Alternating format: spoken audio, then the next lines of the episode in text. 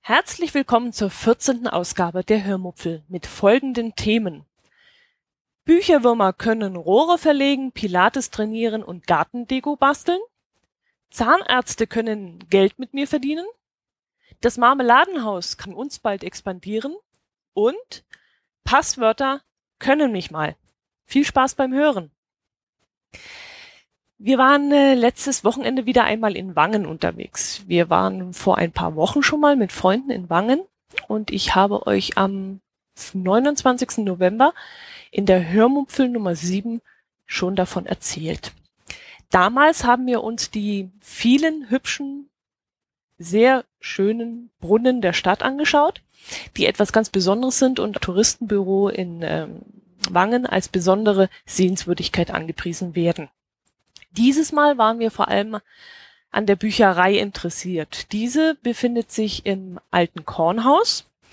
Das Kornhaus wurde von 1600 bis 1602 errichtet, ist also sehr, sehr, sehr, sehr alt. Und in ihm lagerten bis, neun, bis ins 19. Jahrhundert hinein die Getreidevorräte. Vor dem Gebäude steht eine hübsche, etwas etwa mannshohe Skulptur und die hat den Namen der Wahrheitssucher. Im Gebäude sind äh, alt und neu wunderbar miteinander verwoben. Altes Dachgebälk und schwere hölzerne Kronleuchter bieten einen interessanten Kontrast zu modernen Elementen wie zum Beispiel Draht, der in die hölzerne Treppe eingelassen ist oder auch moderne Spots, die den Raum sehr hell und auch warm ausleuchten. Den Besuch in diesem tollen Gebäude habe ich aber nicht nur der Architektur wegen genutzt, sondern auch um mal wieder in den Büchern so ein bisschen zu schmökern. Jetzt muss ich dazu sagen, dass ich schon viele, viele Jahre nicht mehr in einer Bücherei war. Ich lese zwar furchtbar gerne, aber Büchereien, hm, naja, irgendwie ja, irgendwann habe ich das Interesse an Büchern, äh, an Büchereien verloren. Mich hat es immer gestört, dass ich ein Buch nur vier Wochen ausleihen durfte und dann die Leihfrist entweder verlängern musste oder das Buch zurückbringen musste. Außerdem gab es damals in der Bücherei, die ich aufgesucht habe, immer nur alte Schinken. Moderne Bücher, die mich interessiert hätten, wurden zwar auch angeschafft, aber diese waren dann immer über Monate hinaus schon ausgebucht und äh, man hatte so richtig seine Mühe damit, wenn man an Neuerschein Neuerscheinungen rankommen wollte, auch diese zu bekommen. Ähm, da habe ich dann damals gesagt, wisst ihr was, ich kaufe mir die Bücher jetzt lieber selber und danach verticke ich sie und äh, es gibt viele Leute, die heben die Bücher dann auch auf, aber ich finde das albern, weil ich lese ein Buch selten zweimal und dass die dann im Regal verstauben und unansehlich werden, das äh, ergibt für mich keinen Sinn. Ja, also so mache ich es dann auch heute noch. Ich kaufe mir Bücher, die lese ich dann, also Bücher, die ich auch lesen möchte, die mir also gefallen, die lese ich dann relativ schnell und äh, verkaufe sie dann hinterher. Jetzt interessiert es euch ja sicherlich, wo man Bücher verkaufen kann. Also auf dem Flohmarkt ginge es, aber in meinen Augen geht das schon mal gar nicht. Das habe ich nämlich schon versucht, aber du bekommst dort nur Centbeträge. Also mehr als 50 Cent darfst du für ein Buch gar nicht mehr verlangen. Und das ist mir definitiv zu wenig. Denn meine Bücher, die sind ja wie gesagt sehr aktuell und sehen nach dem Lesen genauso, fast genauso aus wie vorher. Man sieht bei mir keinen Knick, keinen Dreck und äh, sie riechen auch nicht nach, nach Raucherhaushalt oder nach verstaubter Bücherkiste oder so. Also die sind picobello in Ordnung. Und dafür möchte ich dann auch bitteschön mehr als 50 Cent bekommen. Und auf dem Flohmarkt, das, das zahlt ja keiner. Die wollen nur 50 Cent bezahlen, mehr nicht. Jetzt gibt's aber auch noch Online-Tauschbörsen. Da war ich dann auch schon aktiv, zum Beispiel bei Hitflip war ich eine Zeit lang.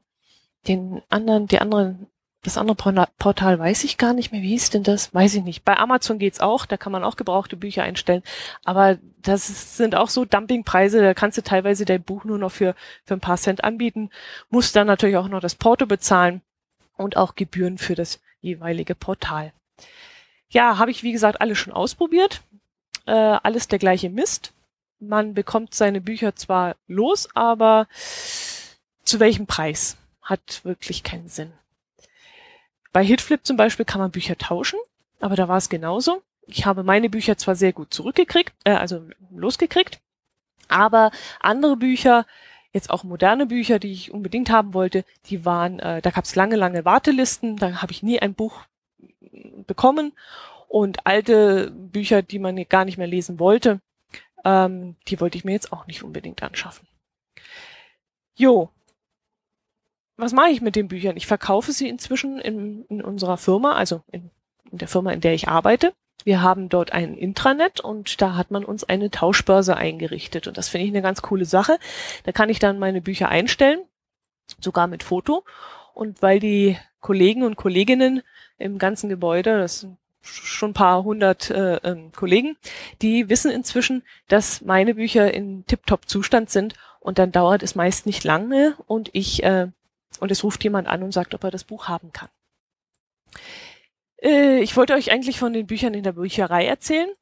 Ähm, ich war ja, wie gesagt, sehr lange nicht mehr in einer Bücherei und ähm, dementsprechend war ich erstaunt, was es hier alles so zu entdecken gibt.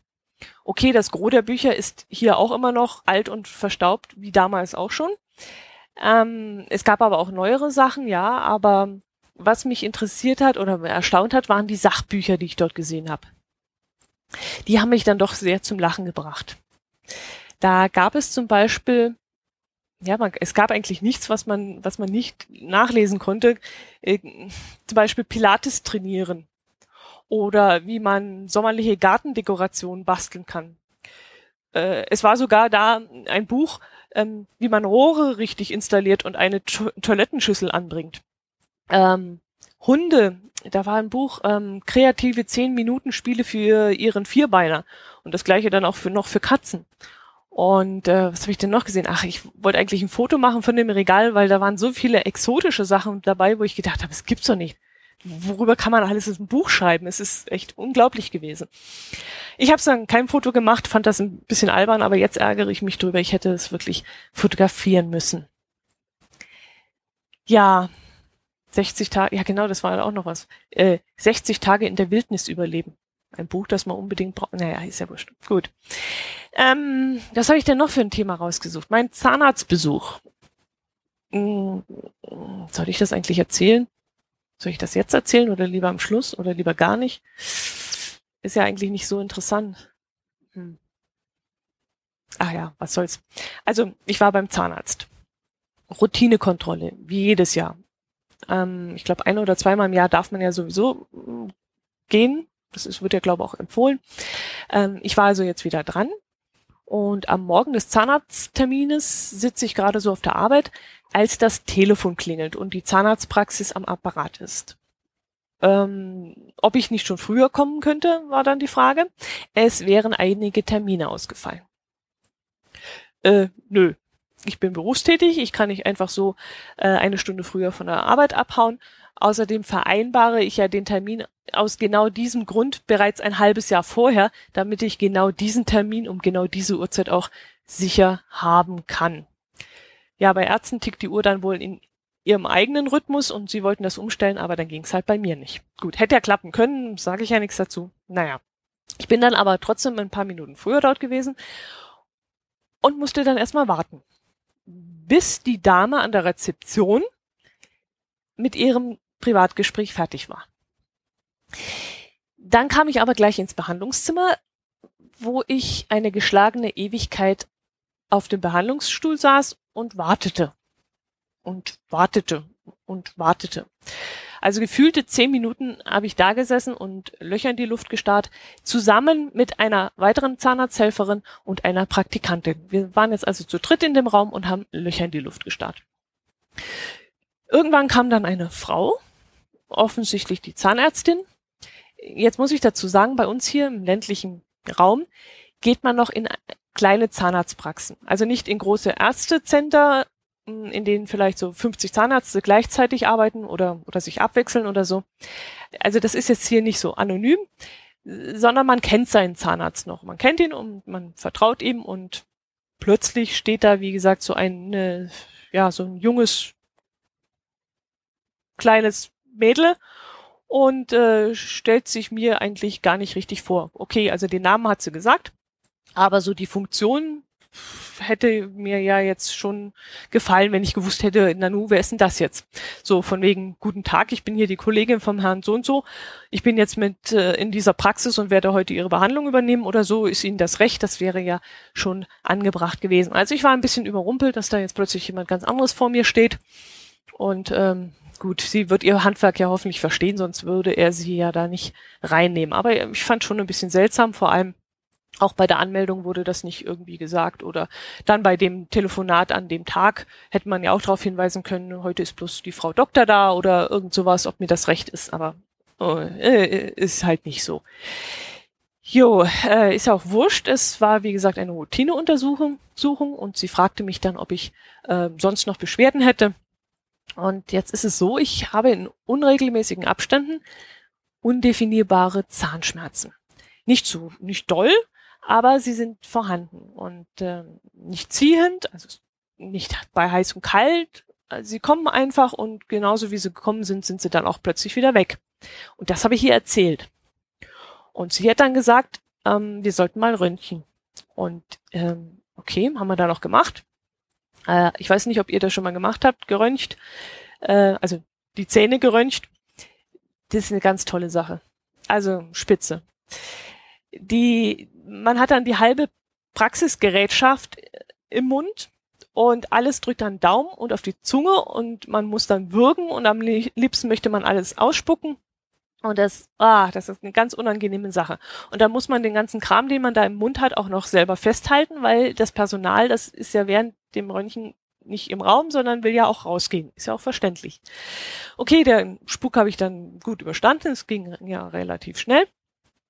Und um es abzukürzen, es war ja alles in Ordnung. Die Zahnschmerzen sind aber trotzdem da, bloß eben nicht an diesem Tag und auch nicht während der Röntgenaufnahme. Ich habe dann, um dem Spielchen ein Ende zu bereiten, gesagt, dass ich vielleicht nachts mit den Zähnen knirsche und ähm, ich das aber nicht wüsste, weil ich selber höre das nicht und auch mein Bettnachbar hätte einen gesunden Schlaf und würde das nicht hören. Aber mir ist halt aufgefallen, dass ich das morgens oft habe, Zahnschmerzen, und vielleicht könnte das ja der Grund sein. Ich habe das gesagt in der Hoffnung, ähm, dass sie das sieht. Ich meine, Zahnärztin guckt drauf, sieht vielleicht, wie die äh, Zähne abgerieben sind oder irgend sowas. Die sollte das ja eigentlich sehen. Äh, offensichtlich nicht, aber sie hatte angebissen.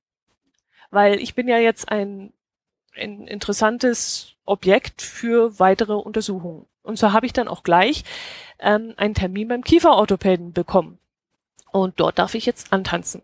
Und jetzt schaut sich dann dieser Spezialist meine Zähne an.